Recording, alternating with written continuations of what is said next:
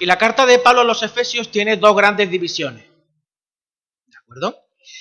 Los primeros, eh, la primera de ellas es más teórica, se podría decir más teórica, más teológica, más espiritual, incluso podemos llegar a decir, y consta de los primeros cuatro capítulos, desde el capítulo 1 hasta el capítulo 4, es esa sección, grande, gran sección, más teológica, más, más teórica, más profunda, si cabe. Y la segunda sección es mucho más práctica y es de lo que ya venimos hablando de, de estas dos últimas semanas. Y va desde el capítulo 4, versículo 17, ahí se, se, ve mucho, es muy evidente, hasta el final, hasta el capítulo 6, versículo 24. En la primera parte de la carta hemos estado reflexionando sobre la belleza presente de la iglesia, porque somos su cuerpo, ¿os acordáis al final del capítulo 1? La iglesia es la plenitud, la belleza de aquel que todo lo en todo. La iglesia Tarsis es, tiene, contiene esa belleza. Más tarde vimos cómo la iglesia de Éfeso estaba compuesta por dos pueblos. ¿Os acordáis? Un pueblo judío y uno gentil. El pueblo judío de tradición farisaica y el pueblo gentil idolátricos, todos. Y que Jesús con su obra ha acercado a ambos y ahora ha formado un solo pueblo. ¿Os acordáis de eso también, verdad? Luego estuvimos viendo cómo el testimonio de la iglesia trasciende las barreras físicas para dar testimonio al universo completo de la obra en Jesús y en su pueblo. ¿Os acordáis de eso? Que la iglesia da testimonio más allá a los principados y potestades, capítulo, capítulo 3. Y al final del capítulo 3, Pablo insiste a la iglesia en que no se distraiga de su objeto y propósito, que los problemas no la distraigan. Al contrario, Pablo ora, intercede por la iglesia para que esos problemas le acerquen al Señor y a su vez, cuanto más cerca del Señor, más conozcan la profundidad, la altura, la anchura, la longitud y la profundidad del amor de Cristo. ¿Os acordáis de eso? Sí, lo sé, sé que os acordáis. Y el capítulo 4 nos desvela la razón de la carta. Microseparaciones en el corazón de la iglesia, ¿os acordáis? Pablo insiste en cuidar la unidad que ha sido entregada a la iglesia a través de todo lo que nos une, que es mucho más poderoso que aquello que nos separa. ¿Os acordáis? Os leo un poquito. Solícitos en guardar la unidad del espíritu en el vínculo de la paz. Hay un cuerpo, un espíritu, como también fuisteis llamados en una misma esperanza de vuestra vocación, un Señor, una fe, un bautismo, un Dios y Padre de todos. Hay mucho más cosas que nos unen que las que nos separan. Que ha dotado a la iglesia de personas con dones vinculados directamente a la palabra, con las cuales Cristo ejerce su señorío en la iglesia. ¿Os acordáis? Apóstoles, profetas, pastores y maestros. Y que están para ayudarnos a todos a crecer y madurar en la persona de Cristo. Y desde el capítulo 4 se repite una palabra constantemente, dos palabras. Os ruego que andéis. Os leo el, versículo 1 del 4. Yo pues, yo pues, preso en el Señor, os ruego que andéis como es digno de la vocación con que fuisteis llamados. Que andéis con la vocación con la que fuisteis llamados. Que viváis, que practiquéis conforme a lo que sois. Que seáis lo que sois en la calle, en el trabajo, en el colegio, en el instituto, en la iglesia, en la familia. Efesios 4, Efesios 4, 17 y 18 dice también, pues, esto pues digo y requiero en el Señor, que ya no andéis como los otros gentiles, que no viváis como los otros gentiles, que andan en la vanidad de su mente, teniendo el entendimiento entenebrecido, ajeno de la vida de Dios por la ignorancia hay en ellos Efesios 5, 1 y 2. Sed pues imitadores de Dios como hijos amados y andad en amor, como también Cristo nos amó y se entregó a sí mismo por nosotros, ofrenda y sacrificio a Dios en olor fragante. Efesios 5, 7 al 10 dice, no seáis pues partícipes con ellos, porque en otro tiempo erais tinieblas, pero ahora sois luz en el Señor. Andad como hijos de luz, porque el fruto del Espíritu es en toda bondad, justicia y verdad comprobando lo que es agradable al Señor. Esto nos lleva a Romanos, ¿verdad? Nos lleva directamente el pensamiento para que sepáis cuál es la voluntad de Dios agradable y perfecta, ¿verdad? Efesios 5, 16, 15 y 16. Mirad pues con diligencia cómo andéis, otra vez. No como necios, sino como sabios, aprovechando bien el tiempo, porque los días son malos. Capítulo 4, capítulo 5 y capítulo 6. Andad. Fijad cómo andáis, fijad cómo vivís. Estad atentos, no os perdáis de vista, no os distraigáis con los problemas, sed conscientes de lo que sois para ser lo que debéis de ser. Vaya un juego de palabras, ¿no? El pasaje que, hoy vamos a, reflexionar nos habla de la iglesia y de la familia. Y es un tema muy, es un tema muy delicado, que me escucho muy fuerte. Es un tema muy delicado. Porque nos toca la intimidad de nuestra casa, el lugar donde se construyen nuestras personalidades y el crecimiento y el cimiento de la sociedad. Hablar de la familia es hablar de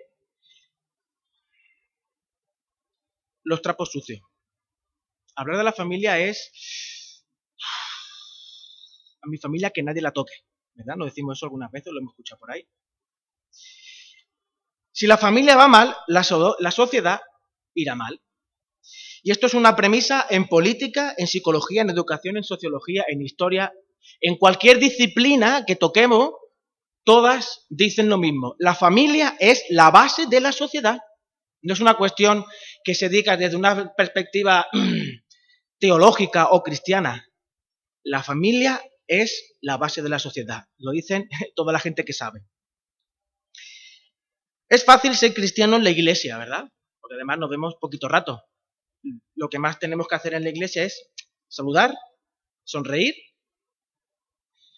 hacer lo que se nos dice con más o menos sagrado, pero el ratito de la iglesia, del culto. Luego en casa cada uno es como es, ¿verdad? Porque donde, donde, donde es más difícil ser cristiano es en tu casa. Porque a tu familia llegas desnudo. ¿Tú cómo naciste, Lidia? Desnuda. Y en la familia, aunque nos pongamos 300 capas de ropa, constantemente estamos desnudos. Porque siempre tenemos el corazón expuesto a que nos vean. Siempre, siempre. Ahí se ve quién es Loida, quién es María José, quién es David, quién es Tomás, quién es Pepi, quién es Carmen, ¿verdad? Dentro de la familia se ve quién eres. Por eso, la familia es el lugar más complicado donde ser cristiano. El versículo 21 dice, someteos unos a otros en el temor de Dios. Y es necesario comprender qué significa ese sometimiento en la palabra. El sometimiento bíblico, ¿qué significa? ¿Qué es el sometimiento bíblico?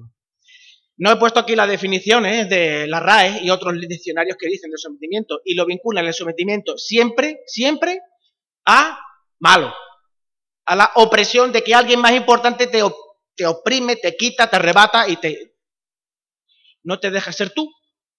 No te deja ser tú. Lo que hace Antonio contigo, mm, Cari, no le dejes. ¿Verdad? Sin embargo, todo grupo humano tiene una estructura de gobierno en la que todos están bajo la autoridad de otra persona o grupo de personas.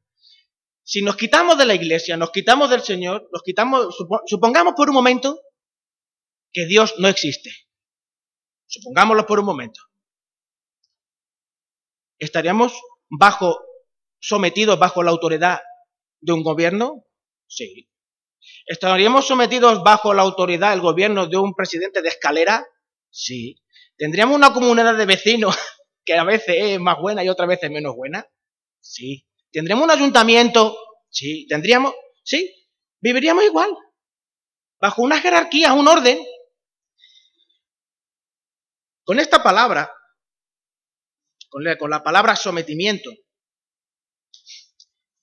Se define el comportamiento de un soldado raso respecto a sus superiores, o la de los hijos con los padres, la de un ciudadano respecto a los gobernantes. La escritura recoge invitando a los creyentes a someterse a las autoridades puestas por Dios para la gestión y gobierno de la nación. He apuntado varios textos, ¿vale? Hay más, Hay alrededor de, qué sé, 30, 40, 50 entre, entre el Antiguo y el Nuevo Testamento. Romanos 13, del 1 al 7, hablando de los magistrados, jueces y gobernadores, o sea, de los políticos, de nuestros políticos, fijaros lo que dice Pablo, sométase toda persona a las autoridades superiores porque no hay autoridad que no provenga de Dios y las que hay por Dios han sido establecidas. Pablo no vivía cuando vivió Hitler. Por eso dijo lo que dijo, ¿no? Pues no. Pablo vivía bajo el sometimiento de un imperio romano que hacía y hacía y deshacía en función de su capricho. Mataba a gente y hacía lo que le apetecía. ¿Y cómo es posible que Pablo diga esas cosas?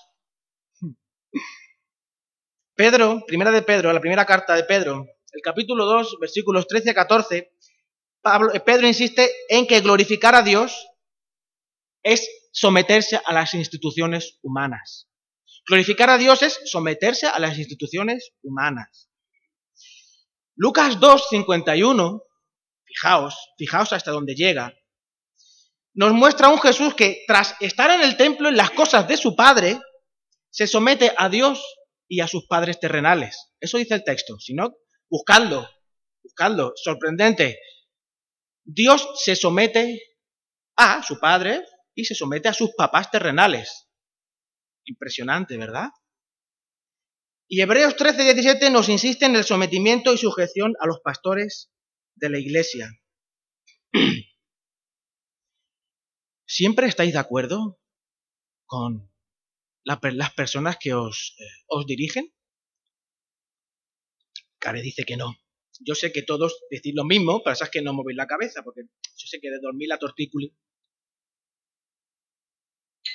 Pero fijaos, a mí este, este texto, en 1 Samuel capítulo 24, se describe la posibilidad que tuvo el rey David de matar a Saúl. ¿Os acordáis? Estaba David con sus, con sus, no sus amigos, no, no es la palabra amigos, con su ejército, con los seguidores que él tenía, estaba en una cueva y Saúl había salido a buscarle para matarle y como no lo encontraba y estaba cansado, pues se fue a una cueva. Ah, y curiosamente era la cueva donde estaba David. Y Saúl no lo sabía. Entonces, los, los, los, los amigos de David, todas las comunicadas de los niños, los amigos de David le dicen a David, chico, que tú, es el momento, ahora es el momento. Incluso utilizan un versículo de la Biblia, ahora es el momento, Dios te ha dado la oportunidad de vencer a tu enemigo ha puesto su vida en tu mano, ahora es el momento. Y David dice, bueno, voy a acercarme a ver qué pasa. Y cogió y le cortó los bajos de su ropaje, del traje que llevaba Saúl. Le cortó los bajos mientras Saúl dormía. Y David no estaba, dice el texto que David no estaba muy tranquilo. Fijaos lo que dice. ¿Por qué no estaba tranquilo? Y dijo David a sus hombres, Jehová me guarde de hacer tal cosa contra mi Señor, de matarle, el ungido. Saúl es el ungido de Dios. No extenderé, mi mano contra él porque es el ungido de Dios. ¡Wow! ¿Cuántas veces no está uno de acuerdo con las personas que le dirigen. Una, dos, tres, mil, nunca. Siempre estoy en contra de. Pero más adelante lo que, lo que David estaba haciendo era permitir que Dios fuera Dios. Si Dios el que es el que lo puso, Dios lo va a quitar. Y así sucedió. Más adelante, con Samuel, le dice Samuel a David, cuando Saúl se desobedeció a Dios, Saúl se puso en lugar del sacerdote intentando hacer el sacrificio a Dios. Samuel le dice a Saúl, Dios te ha quitado todo, Dios ha quitado tu corona, Dios te ha quitado todo. ¿Y sabéis lo que le dijo Saúl a Samuel? Le dice, por favor, no se los digas, no le digas nada al pueblo ni a los dirigentes del pueblo.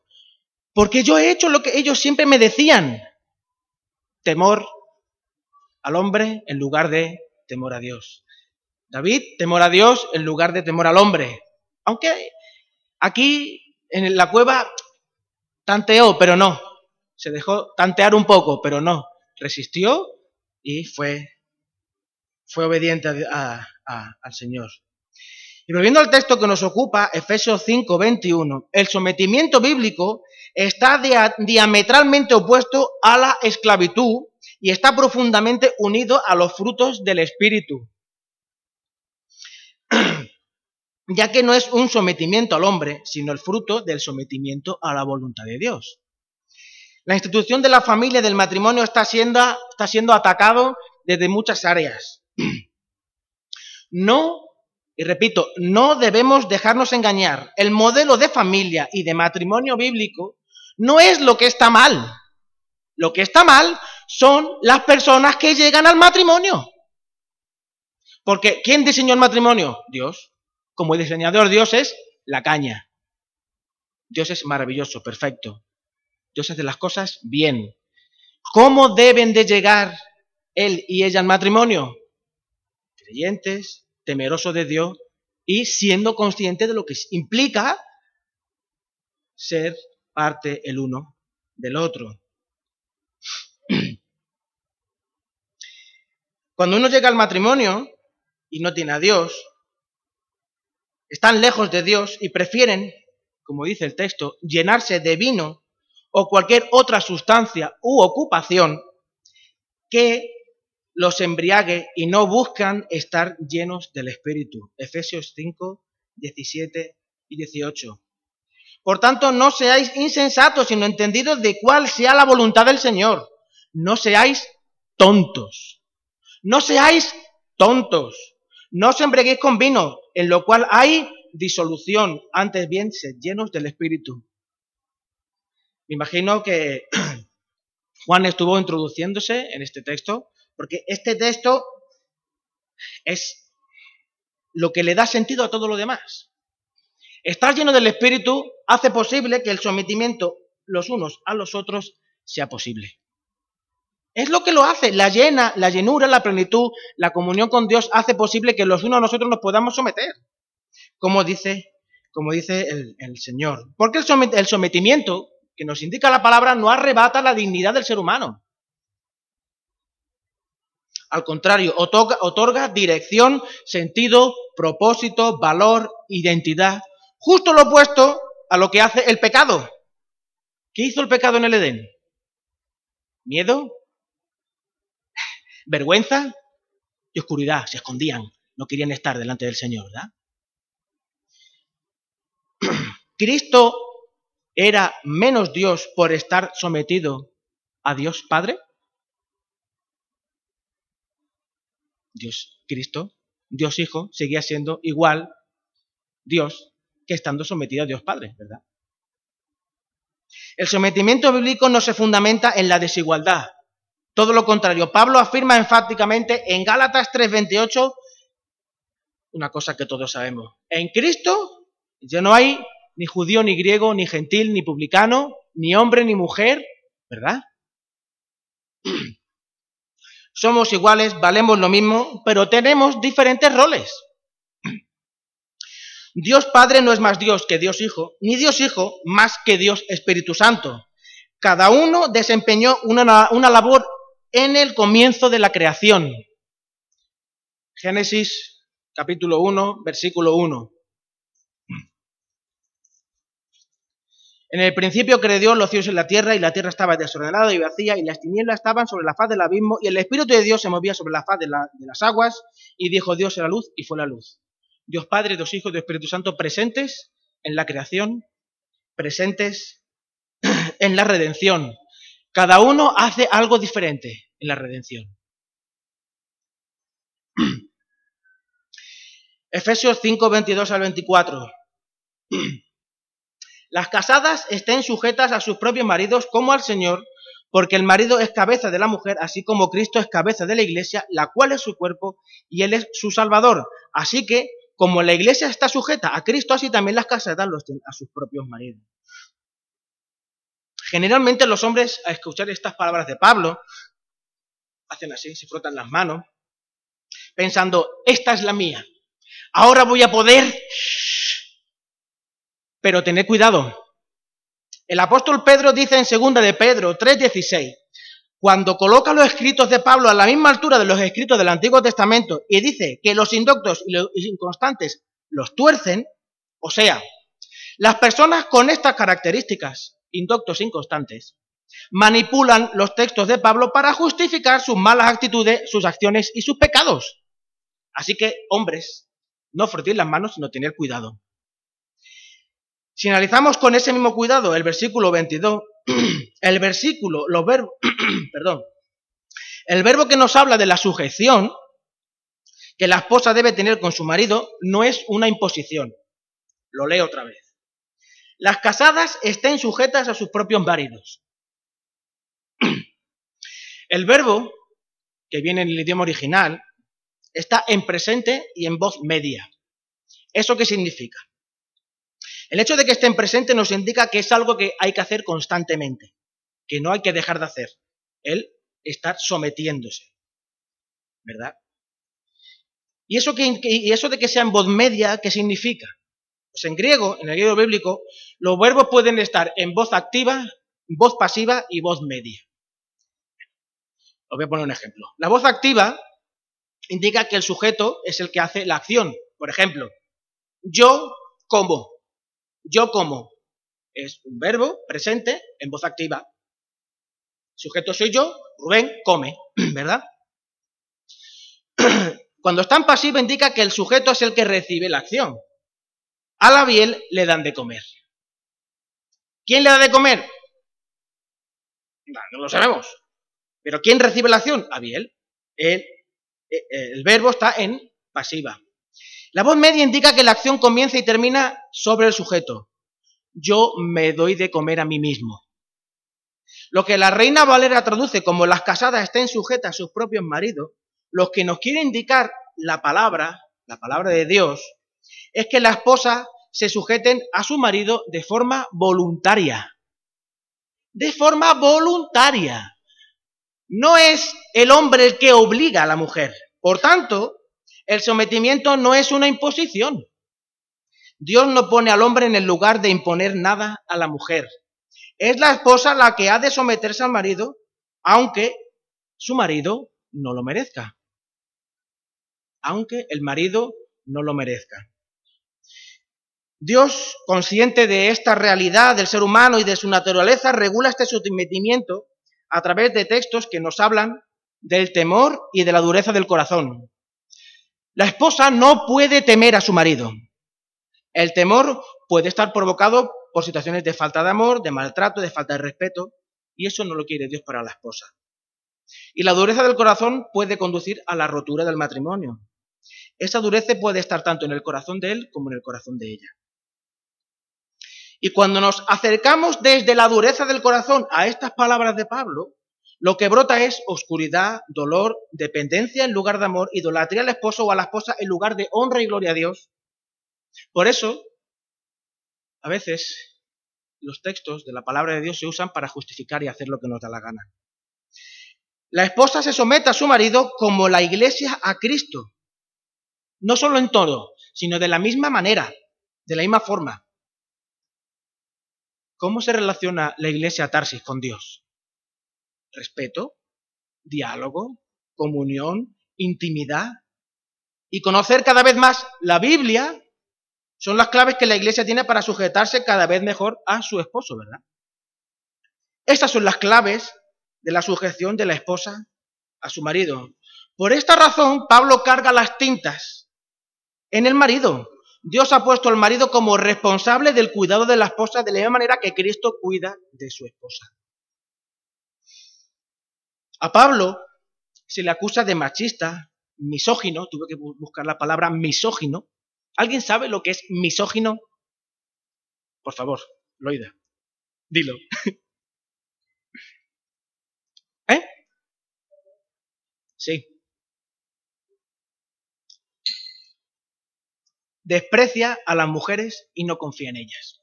Un misógino odio.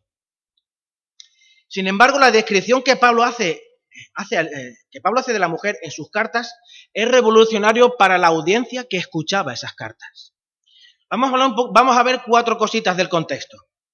Platón, filósofo de aquel momento, es anterior, pero preponderante, importante en aquel momento, decía, si un hombre se comporta como un cobarde, se reencarnará como mujer. ¡Wow! Qué fortuna para ese hombre, ¿no? Pero bueno. El imperio romano tenía a la mujer como un objeto más de las posesiones de un hombre y la definía como, escuchar bien, lo voy a decir en latín, imbecilitas. Imbecilitas. De ahí viene nuestra palabra imbécil. Ah. Para el imperio romano las mujeres eran imbéciles. Toma ya. En la India como en África existía hasta el comienzo del colonialismo que con la llegada del cristianismo a esas tierras esa costumbre desaparece, que cuando un hombre casado moría, a su mujer o a sus mujeres se las mataba y se, y se las enterraba con él. Entonces, estamos hablando del el contexto de estas palabras de los judíos, de los gentiles que estaban escuchando estas palabras de Pablo. La Biblia no cesa de enfocar la igualdad, la igualdad en valor al hombre y la mujer, pero su diferencia en funciones, biología e incluso en la diferencia de comprender la realidad. Ambas visiones son complementarias e enriquecedoras y enriquecedoras. Por, e, por, esta razón, aunque la palabra que aparece en el original habla de subordinación y se usa tanto para el ejército como para los esclavos, incluso para los niños, el matrimonio en la palabra no está definido de esa manera. Esposo, tu mujer no es una esclava, tu mujer no es una subordinada, tu mujer no es un niño. ¿Qué estás haciendo para hermosear a tu mujer? ¿Qué estamos haciendo los maridos para hermosear a nuestras mujeres? Cristo refuerza, potencia y embellece desde dentro a la esposa. ¿Tú qué estás haciendo? Antonio, Manolo Lanza, Pepe Sosa, Antonio Galán, mi suegro, Pepe, mi tío Pepe, Tomás, Rubén, David. ¿Qué estamos haciendo? Para nuestras mujeres no es fácil la labor que Dios les otorga de someterse. Antonio, ¿tú le haces sencillo a tu mujer someterse a ti? ¿Sí? Luego le preguntaré a Kai.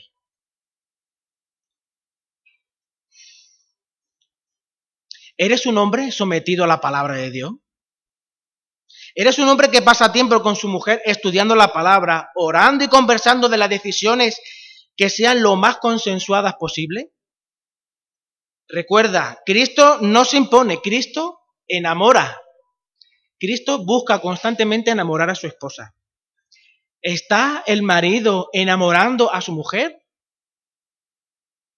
Por eso, las chicas solteras que están abajo, papás, enseñarle que cuando ellas se casen, las niñas cuando se casen van a tener que estar sometidas bajo su marido.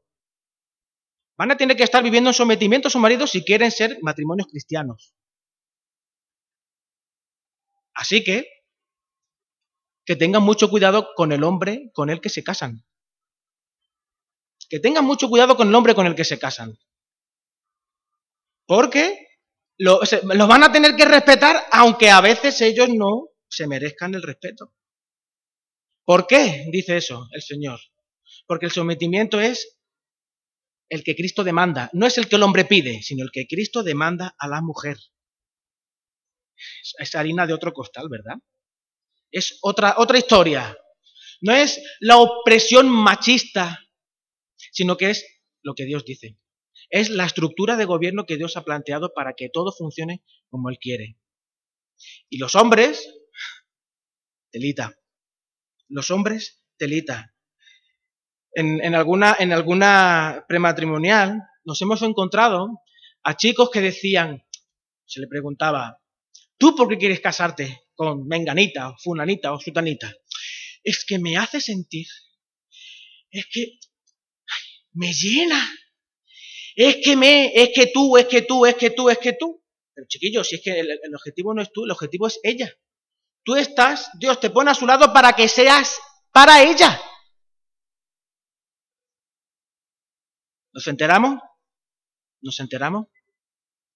El hombre es como Cristo, que incluso dio su vida por su iglesia. ¿Hasta qué punto los hombres están dispuestos, los maridos están dispuestos a sacrificar fundamentalmente tiempo? Ya no voy a hacer lo que me apetece si no estoy con mi mujer. Yo no ya no hago tanto deporte como quisiera porque tengo que estar con los niños para que mi mujer tenga tiempo para estudiar la palabra y leer la Biblia, ocuparse de ella, la pobre. ¿verdad? Ya no hago lo que me apetece, sino hago lo que sé que mi mujer necesita. Para que ella florezca, para que ella... Permitirme que lo lea. ¿Para qué? Para santificarla, habiéndola purificado en el lavamiento del agua por la palabra, a fin de presentársela a sí mismo una iglesia gloriosa que no tuviese mancha, ni arruga, ni cosa semejante, sino que fuese santa y sin mancha. Eso es lo, ese es el plan de Dios para el matrimonio cristiano. Respeto, sometimiento, cuidado, protección y, y ensalzamiento. Generalmente lo opuesto a lo que naturalmente no sale, ¿verdad? Desde el origen, desde el Génesis, vemos esa lucha de sexos constante entre el hombre y la mujer, la mujer y el hombre, a ver quién manda más. En el matrimonio cristiano Dios plantea un orden. Y ese orden es el que hace que la familia florezca y sea una metáfora visible de lo que es Cristo y la iglesia. ¿Por qué entonces Pablo? Si no, porque entonces Pablo estaría haciendo constantemente ese paralelismo entre el matrimonio de Cristo y la iglesia y el matrimonio de un hombre y una mujer. Para que sea una unión visible de testimonio al mundo de cómo es Cristo con su iglesia. Porque somos miembros de su cuerpo, de su carne y de sus huesos. Perdón, el 29. Porque nadie aborreció jamás su propia carne, sino que la sustenta y la cuida como Cristo a la iglesia Grande es este misterio, mas yo digo esto respecto de Cristo y de la Iglesia. Constantemente es una metáfora visible de Cristo y de la Iglesia. Por eso ser cristiano, el lugar más difícil es tu propia casa. Porque allí Rubén no se puede esconder. Allí Rubén no se puede esconder. Allí Rubén es quien es de verdad. Antonio, Cari, Carmen, Tomás. Allí donde se nos ve nuestras miserias, donde se nos ve lo que en la iglesia intentamos adornar con corbata y buena compostura, en nuestro trabajo con un buen trabajo, o en nuestro colegio con haciendo buenos exámenes, etcétera, ¿verdad? Hablando con, con un hermano hace unos días, me decía, comentando un poco esto, me decía, este modelo ya no es actual, ya, está pasado, esto ya no sirve. Es cierto que cada vez los modelos de familia, no me ha dado tiempo, pero los modelos de familia cada vez son más diversos y diferentes, ¿verdad? Tenemos la familia monoparental, la familia eh, parental, la familia del mismo sexo, del diferente sexo, de multitud de sexos ya. Tenemos la familia, ¿qué es la familia? Habría que preguntarse hoy en día. Pero a pesar de eso, a pesar de eso, de que haya familias monoparentales, pluriparentales o como se quiera decir, los principios que nos enseña aquí la palabra es amor, respeto, sujeción, sometimiento, dignidad, cuidado, protección. Esos son los principios que emanan de la palabra. Por tanto, la realidad es que en cualquier familia, modelo de familia, que se convierta, que tenga una relación con el Señor y tenga una vida regenerada, estos principios son perfectamente aplicables. ¿Por qué? Porque ya no son insensatos, sino entendidos para saber cuál es la voluntad del Señor. No buscan embriagarse con cualquier cosa, sino buscan estar llenos del Espíritu. Esa es la clave, estar llenos del Espíritu, estar llenos del Espíritu. Porque la conciencia del ser humano se endurece fácilmente, fácilmente. Y somos capaces de engañarnos con más facilidad todavía, ¿verdad? Así que vamos a, vamos a orar, vamos a, despedir este tiempo. Señor, queremos eh, agradecerte tu palabra, Señor, y el desafío que nos planteas a las mujeres, Señor, y a los hombres, a, los, a las esposas y a, los, y a los esposos, Señor. De ser ese, ese, ese, esa familia, Señor, ese proyecto, ese, ese ejemplo de cómo tú te relacionas con tu iglesia, Señor. Te ruego, Señor, que tú nos ayudes a los hombres a ser conscientes del desafío que tenemos, Señor, de buscar la llenura de tu espíritu, de centrarnos en la comunión contigo, Señor, de pedirte perdón, de pedirte perdón, Señor. Porque cuán lejos estoy, Señor, de acercarme a lo que tú pides de mí, Señor. Ayúdanos, Señor, a los maridos, ayúdanos a, ayuda a las esposas, Señor. Ayúdanos, Señor, a ser una familia que te honre y te glorifique, Señor. Queremos ser unas familias que tengamos en nuestra casa un templo en honor a ti que te glorifique, Señor. Gracias por, una vez más, permitirnos formar parte de tu familia, Señor, y no abandonarnos a nuestra suerte. No solamente hacernos, aceptarnos tal y como somos, sino ayudarnos a mejorar. Gracias, Señor, por tu perdón y gracias, Señor, por tu espíritu. Te bendecimos en esta mañana, Señor. En tu nombre, amén.